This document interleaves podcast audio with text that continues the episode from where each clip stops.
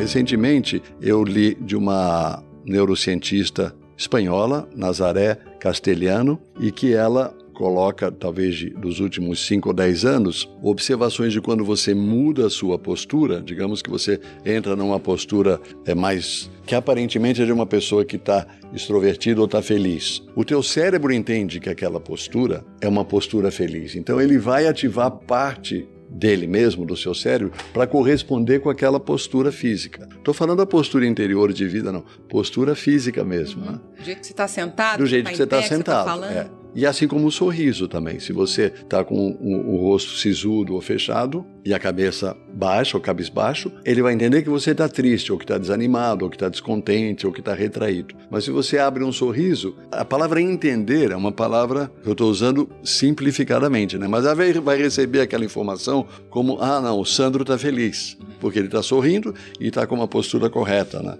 Então eu percebi Quer dizer, isso eu li recentemente, de pesquisas recentes, mas é algo que eu observo nos alunos há décadas, né, dando aula há mais de 40 anos. É de muitas pessoas, à medida que mudaram a postura física dela, que o yoga, da forma como eu ensino, vai criando um espaço para você, inclusive, conceber e aceitar aquela postura, coluna mais ereta, o peito mais aberto, né? muda a tua amplitude dos órgãos de percepção, pelo menos ouvido e visão. Né? Você vai assumindo não uma nova pessoa, mas uma característica de uma pessoa que pode confrontar, que pode aceitar desafios com muito mais facilidade, com muito mais naturalidade. Então eu percebi isso em mim, quando um jovem meio acabrunhado, temeroso, com o tempo percebi também que a minha mudança postural mudou e com isso me identifiquei com aspectos do Sandro da personalidade dele, digamos mais luminosos, né, mais interativos com a sociedade, com os jovens da época, né, mais à vontade. Muito mais à vontade, né?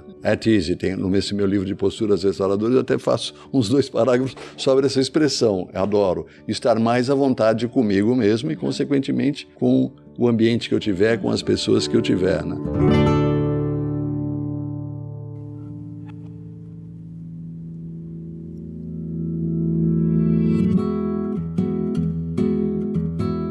Você acabou de ouvir nossa pílula de sabedoria do podcast Todos os Caminhos. De segunda a sexta, você pode escutar nossas pílulas sempre pela manhã e aos sábados o episódio completo disponível no Globoplay e em todas as plataformas de áudio. Até a próxima!